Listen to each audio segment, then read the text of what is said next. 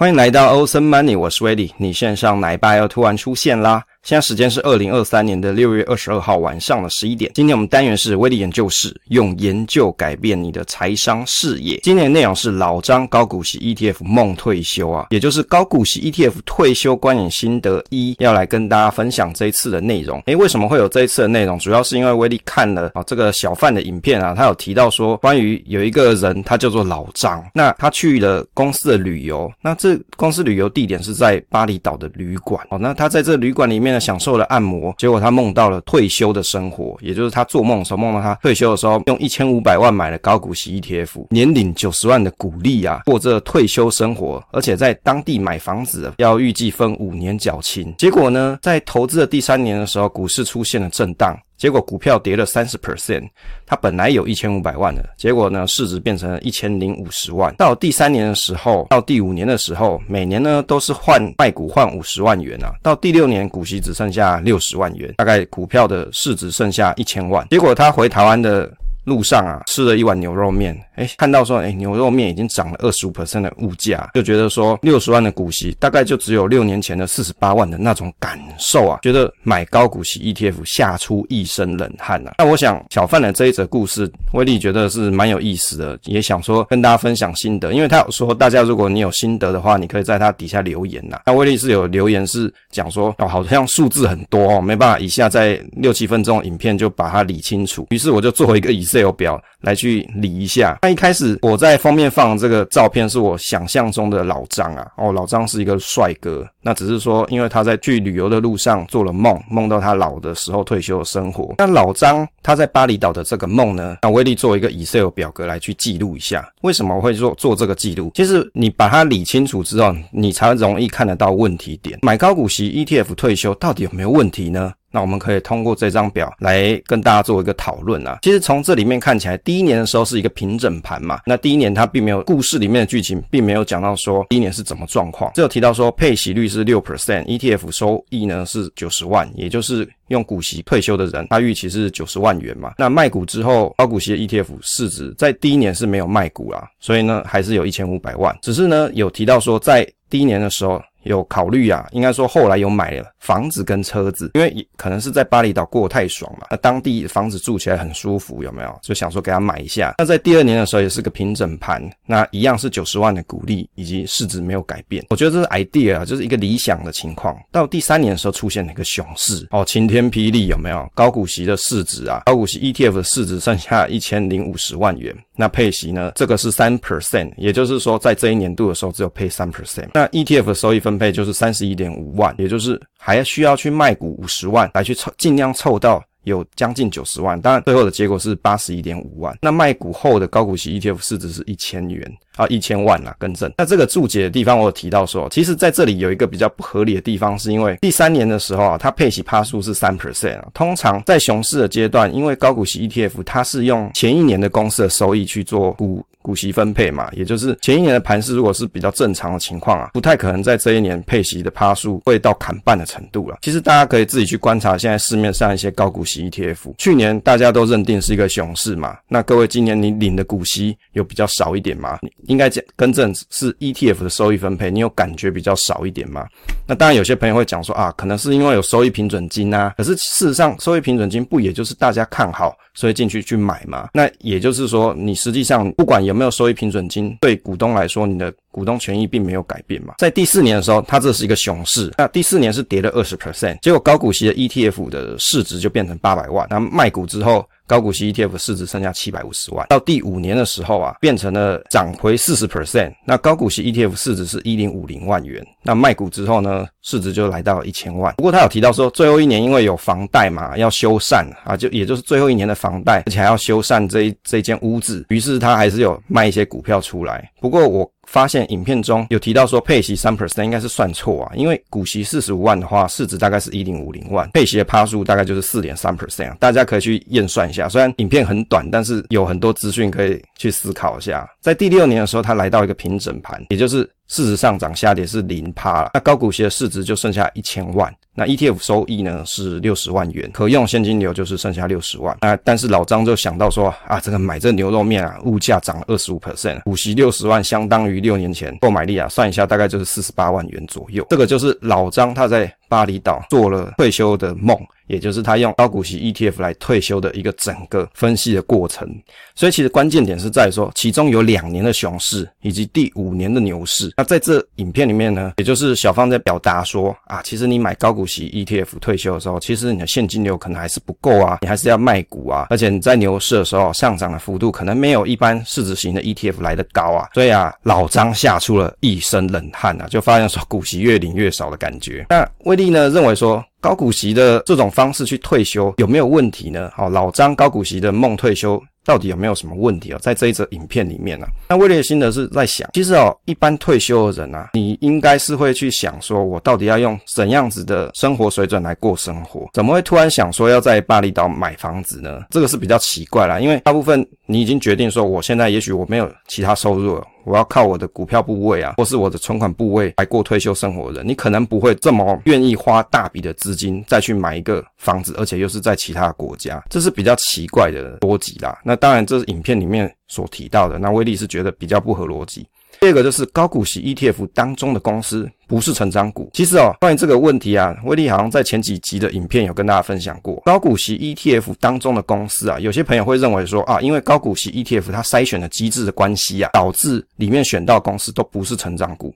其实威利会觉得哦，大家不用用这种角度去思考，你就把现在市面上有高股息的 ETF 啊，你不要去，不管是零零五六、零零八七八、零零七一三。这些大家最喜欢买的这几档，或是其他刚推出的这些 ETF 高股息的，你去打开来看，它里面的这些公这些公司啊，它的 ROE、它的 EPS 是不是有正向成长？其实大家可以去看一下投资组合，不要用自己用脑子去想，你实际上去把成分股打开来看，这里面高股息选到这些公司，它难道真的就不成长吗？其实这是一个很简单的。思维逻辑啊，就不用去争辩逻辑的问题而已。你实际上去看，现在选到这些公司到底是不是都不是成长公司？高股息的 ETF，原则上前一年如果是获利好的话，照理来说，假设今年是牛市，它其实还是可以配得出息啊，而且它的息应该也不会太差。为什么？因为它今年配的息是前一年度的收益嘛，就是这些公司它所赚进的钱，然后分股息给 ETF 嘛。那 ETF 只是把这些钱汇整起来给投资人而已，所以第三年的配息低啊是比较不合理的哦。因为回到这个 Excel 来看哦，熊市在第三年的时候，其实前一年是平平整盘嘛，照理来说这一年公司的获益啊，这些成分股公司获益理论上不应该受到很大幅的影响，反而是在第四年的时候，这个是三 percent 倒是比较合理。为什么？因为熊市第三年的时候，这些公司它可能 suffer 嘛，受到影响。那当然在第四年的时候，它股息可能会比较少一点，这个是比较合理的。那接着来看啊，第四点，如果你想要在海外退休啊，因为老张的故事设定是在讲说他要想要在巴厘岛退休，可是你如果要在巴厘岛退休的人，你为什么回到台湾之后还要看台湾的物价呢？这是一个很奇怪的，应该说故事的设定比较不合逻辑啦。比如说，我就已经打算我要在巴厘岛过生活了，那我大概就是看巴厘岛这边的物价，台湾的物价跟我脱钩了嘛，因为我。至少在这个地方，我会长居一段时间，也许是三年，也许是五年。但是我为什么急着看台湾的物价呢？除非你最后你还是要回到台湾过生活。第五个是大家在这则影片里面的留言比较常出现的。如果你要退休规划的话，为什么没有急用金啊？没有现金在身上呢？反而你只要用到钱，你只要需要现金流的时候，你就要考虑到卖股票这件事情。其实卖股票这件事情在退休的时候是一个很大的决定。为什么？因为当你没有收入的时候，你只靠这些股票的收益的时候，你很容易受到市场波动而打乱你自己的投资决策。所以呢，我们在做投资的时候，手上一定要持有一部分的现金嘛。你不可能说我完全零现金的情况底下，全部 all in 在股市。也许有的人是这个样子，可是当市场受到比较大幅的震荡的时候，你很容易心态上会因为你手上是没有现金的情况底下，而受到了市场波动的影响，而随便决定你要卖掉股票，或者是决定说我要在现在就要换钱，我因为我要过生活，那我就要必必须把股票出清一部分。可是也许你卖的点并不是你真正想要卖的点，而是因为你被迫生活有压力，所以你决定要卖，而且搞不。好是在盘势不好的时候去做这这个决定啊，所以为什么完全没有急用金在这则故事里面没有被阐述到，这是比较奇怪。而且其实，在影片里面当中啊，有提到说老张他其实公司是有发放退休金的嘛。那只是说他用了退休金，再加上高股息的每年的九十万的股息啊，收益分配。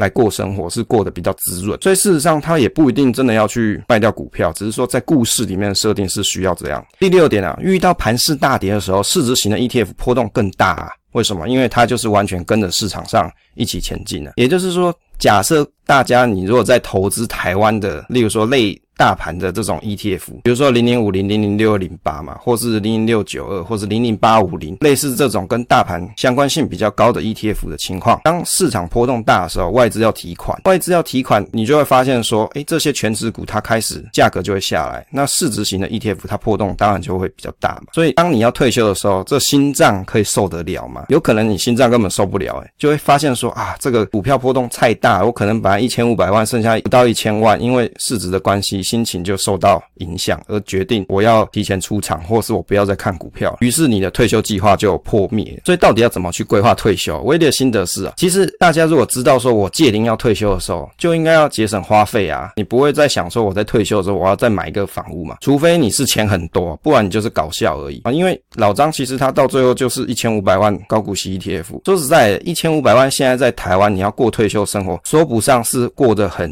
滋润啦。一千五百万你在台北。市买得到房子吗？买不到吗？你不要讲台北市，你在桃园要买个房子，你搞不好就买个两房，那剩下一点点钱投资，你也大概收益也不会太多，就每年的股息也剩下没有没有多少。在桃园这边，如果你要买房子，真的是也是挺贵的啦。所以我在想说，你要在巴厘岛买一个房子，而且这个房子又是在海外，未来你要变现，你是不是要到当地去处理？我就觉得说，这故事举在海外买个房子是很奇怪，而且你一千五百万在那边买，那你又要拿一部分的钱，你的现金流就要带去缴房贷，而且最终。你会不会需要回来台湾，还是你要持续在巴厘岛过生活？那你有需要一定在那里要买房子吗？不能用租的就好吗？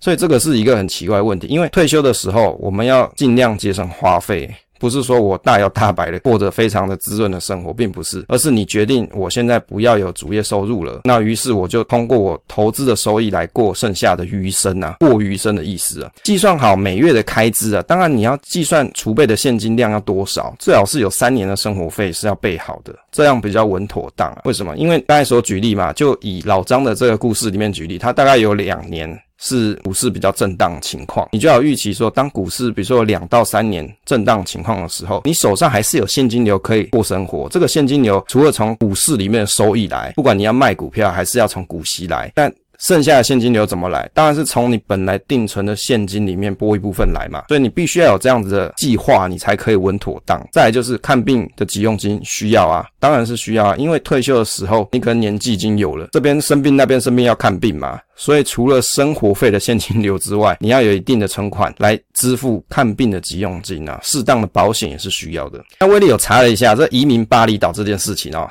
这翻拍自 Google。其实现在如果你要在印尼的巴厘岛要移民过去，其实没有太难哦。这二零二二年的新闻啊，印尼为了要吸引说全世界的有钱人来移民嘛，那只要你户头里面有差不多十三万美元的资产，也就是新台币四百二十万元，就可以得到第二家园的签证。可以居留在巴厘岛五到十年哦，那这个规定其实已经上线了啦。好，因为这二零二二年的新闻，也就是现在也是可以的。如果你有这个意愿去申请第二家园的签证的话，你只要通过相关的管道，以及要提出你的财产证明，你就可以去做这件事情，就可以待五到十年。假设你觉得在巴厘岛的生活是非常的怎么讲，很 chill，然后用比较低的价钱啊，比如说生活费是比较低的，事实上是可以的，当然可以五到十年。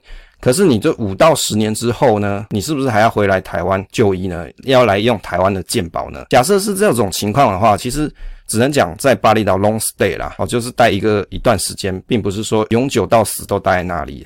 我相信大部分想要退休的族群啊，你可能不会想说，我到终老的时候是客死他乡吧？你可能还是想要在台湾过生活。这里威利就查一下一个资讯给大家参考，这个长庚养生村就在威利家附近啊。这个长庚养生村啊，其实说实在的，它其实每个月哦需要的费用就看你需要多大啦。如果你是一个人，以老张的案例来说，他又没有老婆也没小孩。嘛，他可能租个一房一厅就够，大概一个月是两万四千元左右。如果你是需要进一步有看护的那种情况，因为有时候人老了没办法自理，大小便不能自理，不能走路，那有可能这费用要再 double 上去，可能要五到六万元，就看各位自己到年老的时候，这退休时候的体况。所以努力的保持自己的身体健康啊，也是一个节省你的开销的方式哦。不是说我老了我就每天吃很好，然后过很好，可是你的身体并不是需要这么多营养嘛，你就会衰退，很容易就中风。就不能走路，那你需要的费用就更高了。所以，怎样子在年老的时候保持健康的生活形态，怎么样子自律，也是一个很重要的事情。那这个价位就给大家做参考。当然，这是台塑集团所创办的长庚养生村，有十七公顷的草原啊，里面社区里面有很多的课程跟艺文表演。然后，而而且重点是医院就在旁边嘛，你就可以去使用到你在这辈子里面缴到的健保费，那也有很好的医疗照顾。啊，总结一下啊，其实理论上啊。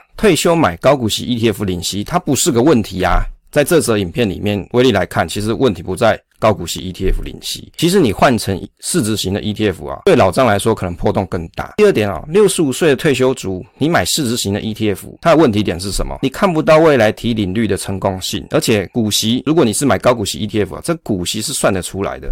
好，所以重点是在这里。当你六十五岁的时候，你还在想说我要存自执型 ETF，预期二十年后我再来看答案。我觉得很多老年人他没办法做这件事情，他想象不到六十五岁的人，他可能在生活也许十年、十五年，他人生就结束了啊。因为以台湾人的寿命来说啊，男性差不多也就是七十八岁嘛，女性差不多也许到八十几岁，大概就这样子。大家就会想不到说我我还要再等十年、二十年后我再来对答案，看我到时候可以账上有多少财富的增加。很困难呐、所以以这个故事的设定来说，他是在要退休的时候才决定有这个一千五百万的高股息 ETF 嘛。所以其实啊，真的你要在 plan 退休的族群，不应该是在你六十五岁的时候就规才规划，应该要在更之前你就要有这样子的进度跟计划，而且要拟定自己的时程表，到底你在几岁的时候要有怎样子的一个投资成果。第三点啊，退休的时候适度的适度的现金存款是必要的，你不可能完全没有现金的存款底下就裸退嘛，裸退休只是。是靠着股市里面的收益过生活。当然呢，如果你在股市里面的本金够大的话，你不太容易会影响到你的生活。这的确是，比如说你在股市里面，不管你是市值型 ETF 也好，高股息 ETF 也好。你假设放个一亿在里面，每年你光靠息就够了嘛，不要抢买股票啦，你去定存，大概那个息也很够你生活了。假设你不是过着荣华富贵的话，那个那个息也是够的。所以重点是在于说，你有没有足够的本金部位，以及你手手上有没有适度的现金存款，这个是必要的。第四个，投资没有所谓的稳赚啦，寻找稳赚的圣杯，其实它是不切实际的事情的。只有缜密的规划，退休才能无虞啊。为什么？你要寻找圣杯这件事情本来就很困难嘛。到时候你就会觉得说啊，我投资高股息 ETF 应该是要稳赚，我投资市值型 ETF 应该要稳赚。其实没有啊，大家只跟你讲说市场长期向上，但是谁跟你保证百分之百长期向上？没有啊，不管你是买高股息也好，市值型 ETF 也好，都没有所谓的稳赚。你必须要与时俱进去。激励你自己的思考，去判断现在当下的情况。你当然也可以眼睛闭起来，耳朵盖起来，然后去想说，我在二十年后，我的市值型 ETF 可能可以成长很多。比如说像这个最近零零五零满二二十年嘛，就。翻了很多倍嘛，你也可以去期待说，我二十年后我手上零零五零也翻很多倍。但是事实上有没有这样子呢？不知道，没有人敢跟你百分之百保证，只能说有可能会是这种情况。那在这种情况底下的时候，你就只能先思考好，那我手上我应该要预留多少钱？那我的投资规划的进程应该是怎么样？应该分配多少的钱在股市的比例？多少钱在我手上现金的比例？然后权衡之后，好好的在每年去调整你自己的投资组合，去检视你的投资计划，才能够在你退休的时候安全无虞啊！啊，因为时间的关系啊，就跟大家分享到这边啊。如果你喜欢这个节目的话，不要忘记按下订阅或者是留言给威力。分享总是单纯的快乐，期待下一次再见。